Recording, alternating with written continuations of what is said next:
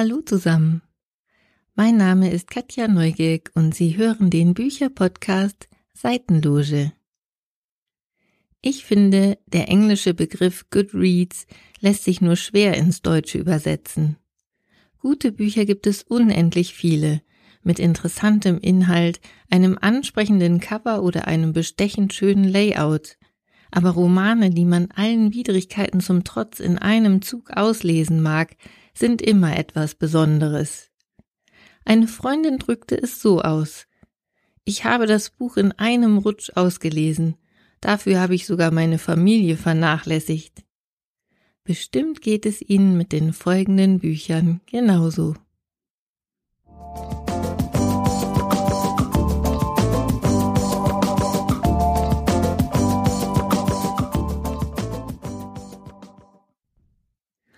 Heute beißen die Fische nicht. So lautet der Titel des neuen Romans der finnischen Autorin Ina Westmann. Eine junge dreiköpfige Familie verbringt den Sommer auf einer kleinen einsamen Insel inmitten der finnischen Scheren.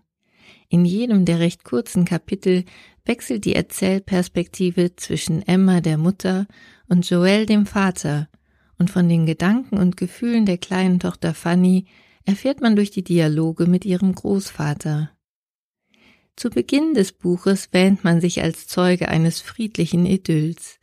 Nach und nach zeichnet sich aber ein ganz anderes Bild ab, das sich wie Mosaiksteine mit jedem Kapitel zu einem neuen Bild zusammensetzt. Emma ist von Beruf Fotojournalistin und war in vielen Krisengebieten im Einsatz. Sie hat häufig Kopfschmerzen und Halluzinationen, sieht verlassene Boote und Menschen im Wasser treiben, die es gar nicht gibt, Sie fragt nach dem Großvater, der schon verstorben ist. Es fällt ihr schwer, zur Ruhe zu kommen und sich auf das Familienleben zu konzentrieren. Der Urlaub auf der Schereninsel ist Joels Versuch, Emma eine Auszeit zu verschaffen und ihr zu helfen, wieder ganz gesund zu werden. Der Leser erfährt durch die ständigen Perspektivwechsel, was Emma widerfahren ist und wie es um die Beziehung zwischen ihr, Joel, und ihrer Tochter Fanny steht. Emmas Zweifel, ihre Zerrissenheit und ihr Hadern mit der Situation kommen nach und nach zum Vorschein. Es geht um Emmas Rollenverständnis als Mutter, als Ehefrau und als beruflich engagierte Frau. Die Autorin stellt leise und poetisch und verpackt in einer atmosphärisch dichten Geschichte wichtige Fragen, die zum Nachdenken anregen. Fragen, die sich heutzutage die meisten Frauen früher oder später stellen.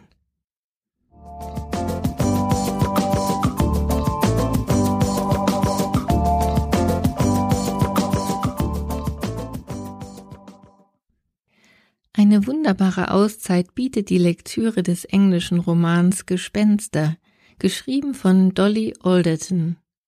Die Autorin ist Kolumnistin der Sunday Times. Erzählt wird die Geschichte von Nina George Dean, Single, Anfang 30, die in London lebt und auf Dating-Plattformen unterwegs ist. Ihr Zweitname George ist der Tatsache geschuldet, dass George Michael mit der Band Wham bei ihrer Geburt auf Platz 1 der UK Charts war. Ursprünglich ist sie Lehrerin, mittlerweile erfolgreiche Food-Journalistin und kurz davor ihr zweites Buch zu veröffentlichen. Auf Links einer Dating-Plattform, die sie regelmäßig runterlädt, nur um sie kurz darauf frustriert wieder zu löschen, lernt sie eines Tages Max kennen und verliebt sich Hals über Kopf. Sie schwebt auf Wolke sieben, als er ihr seine Liebe gesteht. Am Tag darauf verschwindet er spurlos, antwortet nicht mehr auf ihre Nachrichten und Anrufe. Daher rührt auch der Titel dieses Buches, der englische Begriff Ghosting steht für das Phänomen des spurlosen Verschwindens beim Online-Dating. Dann erkrankt auch noch ihr Vater, den sie bewundert und zu dem sie ein innigeres Verhältnis als zu ihrer Mutter hat, an Demenz. Gefühlt heiraten alle ihre Freundinnen oder sie werden schwanger. Es kommt zum Bruch mit ihrer besten Freundin aus Kindheitstagen. Plötzlich fühlt sie sich sehr allein mit ihren Sorgen, die Zeiten, in denen sie sich von ihren Eltern behütet oder von ihren Freunden verstanden fühlte, sind nun endgültig vorbei. Ab jetzt ist sie für ihre Eltern und vor allem für sich selbst verantwortlich. Dieses Buch ist großartige Unterhaltung mit Tiefgang, herrlich britisch, komisch und ein bisschen überzeichnet und schrill, aber dann zwischendurch auch immer wieder leise und tiefgründig. Manche Szenen haben mich an Filme wie Vier Hochzeiten und ein Todesfall und Notting Hill erinnert. Mein Fazit, a very good read.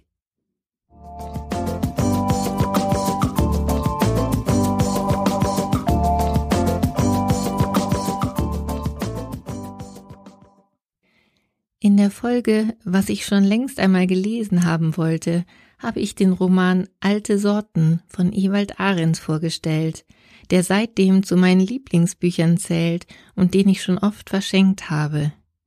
Nun ist sein neues Buch mit dem Titel Der große Sommer erschienen. Um es vorwegzunehmen, ich finde auch diesen Roman großartig. Der Ich-Erzähler ist Frieda, 16 Jahre alt. In den Fächern Latein und Mathe hat er eine Fünf, und deshalb soll er, anstatt in den Sommerferien mit seiner Familie wegzufahren, bei seinen Großeltern bleiben, um dort für die Nachprüfungen zu lernen.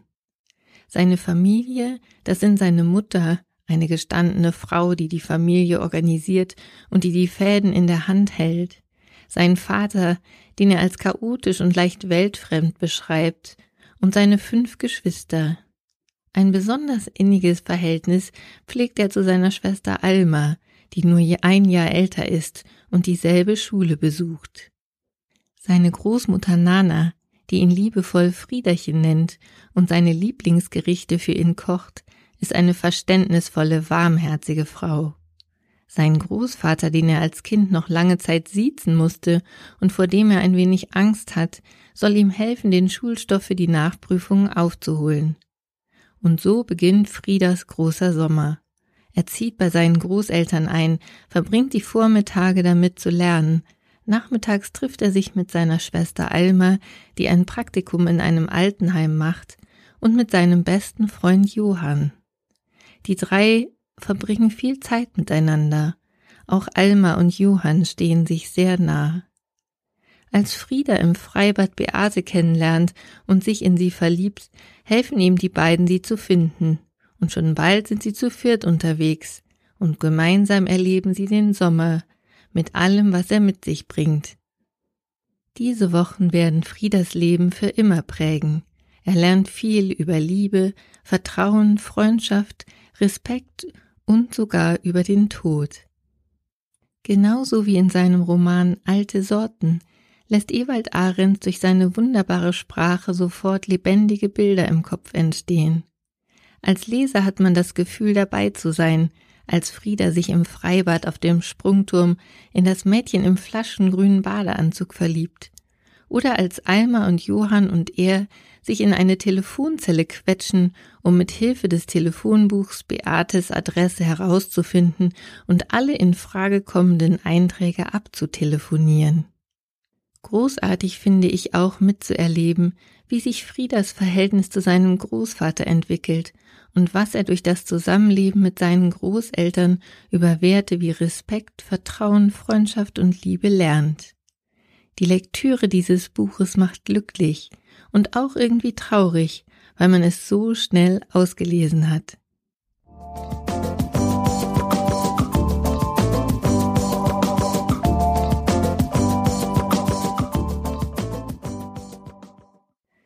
Zwischen solch wunderbaren Romanen lese ich auch immer mal wieder gerne einen Krimi. Der Buchhändler meines Vertrauens empfahl mir die sogenannte Hulda-Trilogie des isländischen Autors Ragnar Jonasson.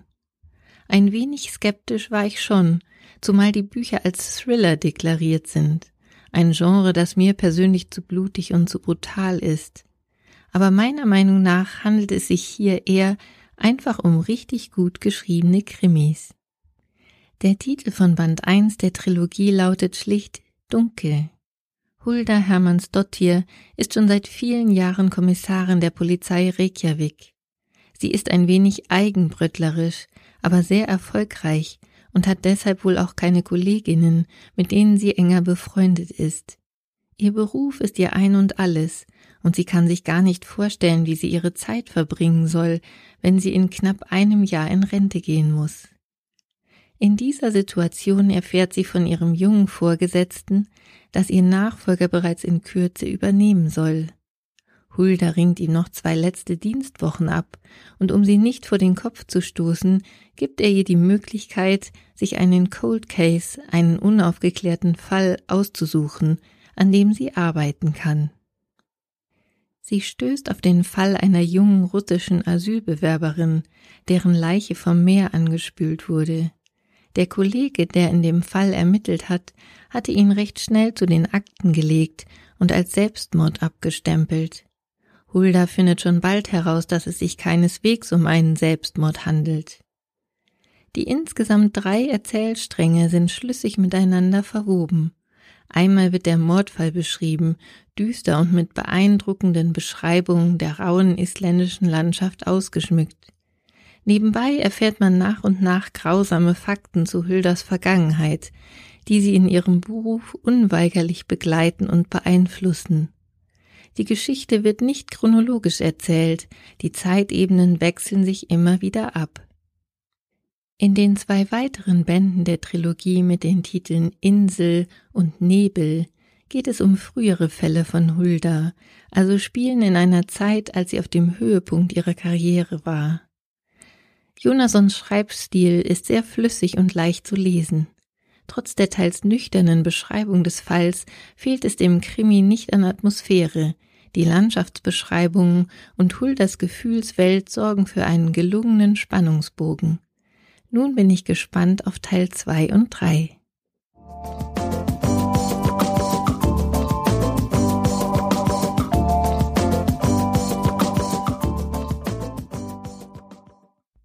Alle Infos zu den Büchern und wo Sie sie regional kaufen oder bestellen können, finden Sie in den Shownotes meines Blogs podcast-seitenloge.de.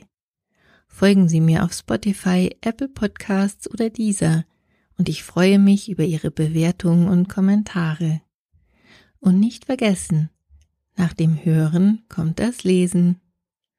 Mein Name ist Katja Neugierk und Sie hörten die 17. Folge meines Bücherpodcasts Seitenloge.